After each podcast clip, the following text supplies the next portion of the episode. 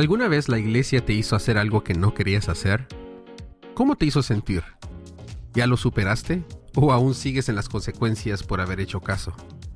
Yo sé que no te consideras un esclavo, pero a veces, en nuestras iglesias, nos tratan muy mal. Nuestros pastores supuestamente son hombres y mujeres de Dios, y lo que ellos dicen viene directamente de Dios. Si desobedeces a tus pastores, es como si estuvieras desobedeciendo directamente a Dios.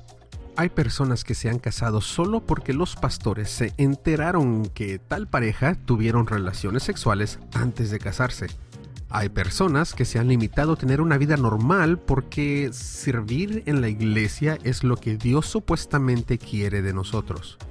Hay personas que tuvieron que dejar trabajos, amistades, sus países, sus familias por causa de Cristo personas que en el momento hicieron caso porque honestamente pensaban que era la mejor decisión.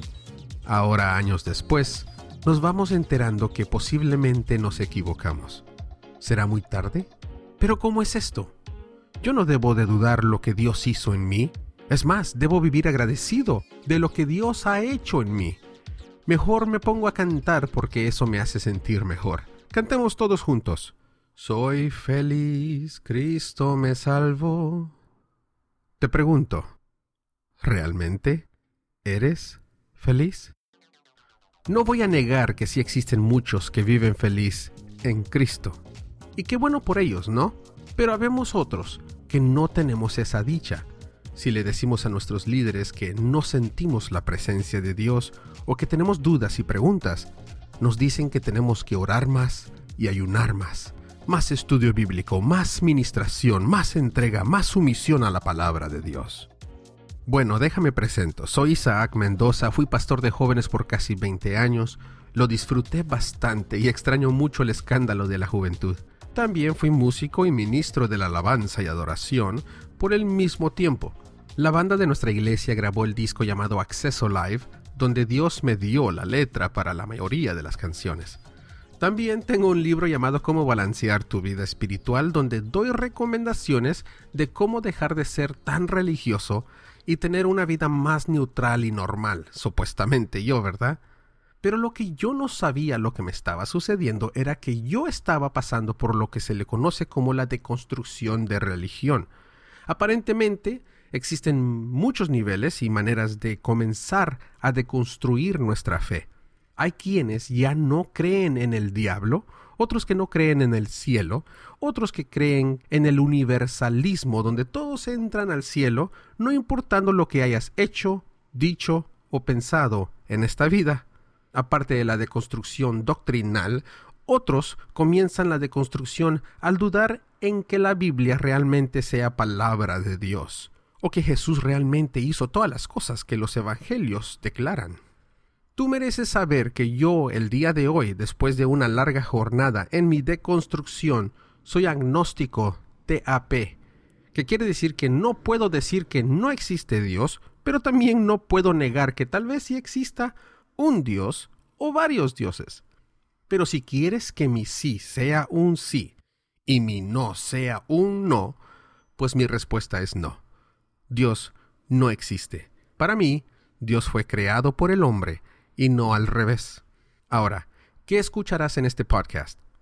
Bueno, dos cosas. Primero, quiero ayudarte en tu proceso de deconstrucción. Existen muchos huecos en las doctrinas y las teologías que se nos enseñaron. He puesto mi máximo esfuerzo en encontrar respuestas para mí personalmente y quiero compartir lo que tantos libros de historiadores, teólogos, pastores y muchos más especialistas tienen que decir en cuanto a Dios.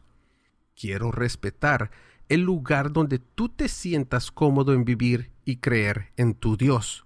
Lo importante es vivir satisfecho con tu vida espiritual, no religiosa, y que puedas prosperar.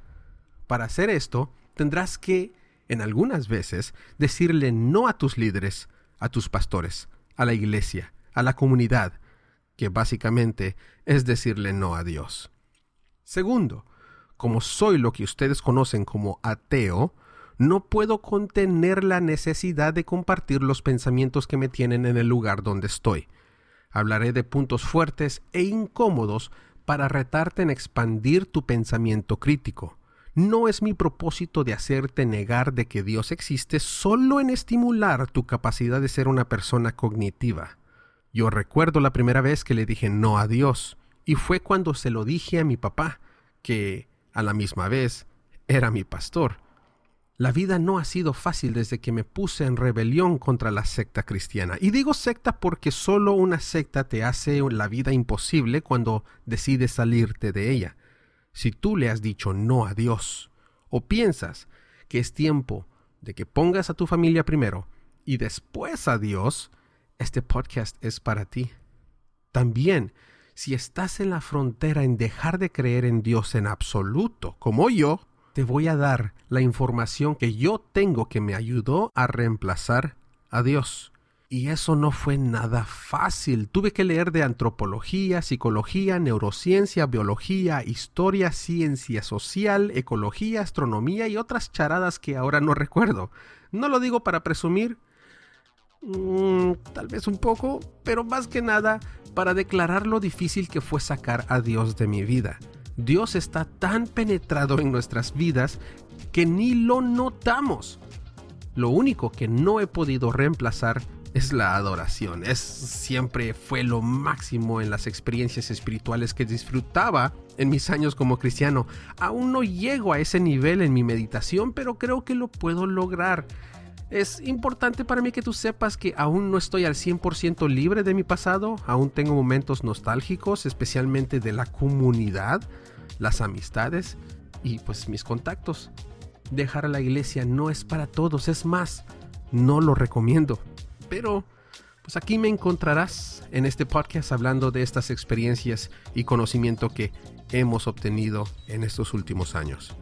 Si aún no estás convencido que este podcast no estará muy bueno, quiero que sepas que soy padre de dos lindos niños y estoy luchando en saber cómo criarlos sin religión. Creo que es importante que ellos sepan quién es Dios y Jesús, pero no quiero que se consideren como ovejas, permitiéndole a un pastor dominarlos. Quiero que ellos, por su propia cuenta, también tengan la valentía de decirle no a Dios. Soy Isaac Mendoza, gracias por tu tiempo.